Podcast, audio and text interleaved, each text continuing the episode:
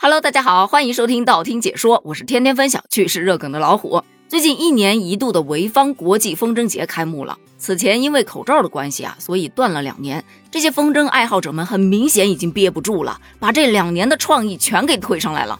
这不，今天秦始皇就登上了热搜，就说呀，在所有形态各异的风筝当中，有一个巨型秦始皇的风筝特别的惹眼。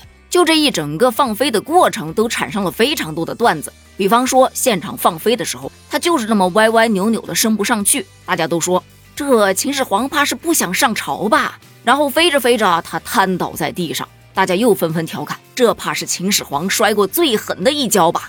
而随后他就这么歪歪斜斜的摔了好几次，大家又开始调侃了，荆轲都没让朕这么狼狈过。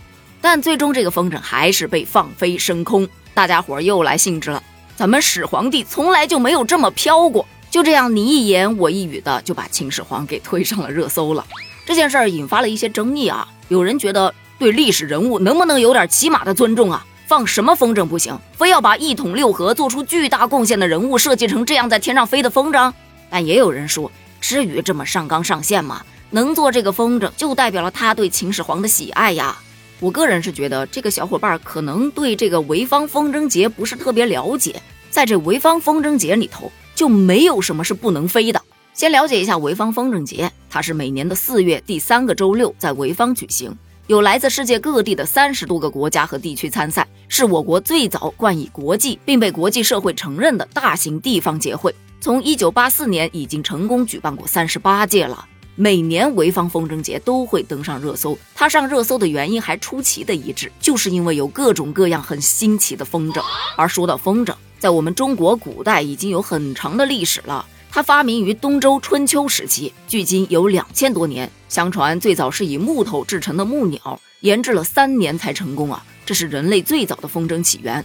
后来鲁班用竹子改进了风筝的材质。到了东汉时期，蔡伦改进了造纸术之后，坊间才开始以纸做风筝，称为纸鸢。关于风筝的历史啊、传说呀，这个咱们就不多说了。我们还是来盘点一下那些造型奇特的风筝吧。那些常规的三角形、四边形、小鱼、小燕子的，咱们就不多说了。我们来说说啊，动画人物《西游记》，大家都看过吧？哎，有人就把孙悟空、猪八戒、沙僧都给飞上天了。他们在天上飞，我是可以理解的。但是唐僧也在天上飞呀，咱就是说，师傅你会飞，为什么不早说？咱一起飞去取经不好吗？除此之外，还有超人，就超人形状的风筝，其实是很好理解的，因为它本身就会飞。哆啦 A 梦在天上飞嘛？也可以理解，毕竟它有竹蜻蜓。但是小猪佩奇也在天上飞呀。而且那已经不能叫小猪佩奇了，那叫老大一只猪佩奇呀！这给人的压迫感不是一星半点的，看完只想喊一句：“妈妈，我害怕。”反正对于动画人物，不管你会不会飞，都给我飞。除此之外，还有大型天空海鲜市场，在海里头你也是畅游，在天上你不也一样是畅游吗？于是你就会看到天上有各种各样的章鱼哥，他们那个触角啊，就那么一摆一摆的。就跟在水里面游是一样一样的，还有各种各样的鱼、虾、蟹，以及一些根本叫不上名字的海洋生物。抬头望天的那一刻，不知道口水有没有流下来呢？还有一类啊，就像咱们前面讲到的秦始皇一样，是一些历史上的人物。比方说，有一个埃及艳后曾经登上过热搜，但她登上热搜并不是因为她有多么多么的美，而是她太大了。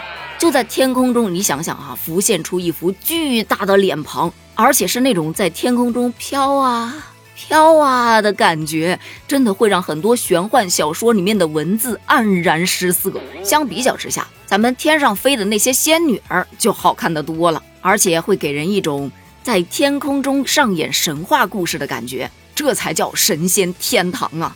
除此之外，还有一些交通工具，那在飞机咱就不说了，这个太普通了。你知道神舟十三号太空三人组回归之际，潍坊人成功打造出了一座空间站在天上飘，而且不只是飘，它还能演绎飞船与空间站对接的过程。就问你牛不牛？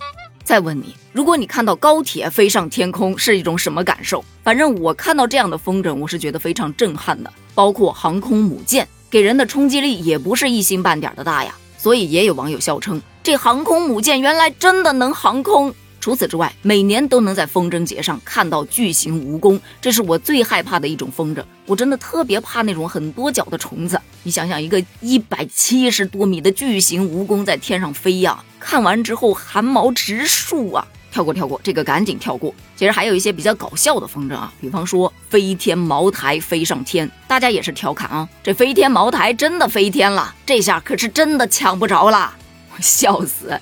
但其实真的还有非常非常多很奇特的风筝，欢迎大家在评论区补充一下。其实换个视角看天空，发现所有的东西，不管能飞不能飞，地上跑的、水里游的、天上飞的，都在天上飞，真的是很奇特的一件事儿。手里的这根线连接的是春天里的浪漫故事啊！而且每一次风筝节都能让人颠覆对风筝的认知。已经给大家提供了这么多的优秀案例，来，剪刀给你，脑洞打开，你会创作出怎样的风筝呢？欢迎在评论区留下你的创意哦，咱们评论区见，拜拜。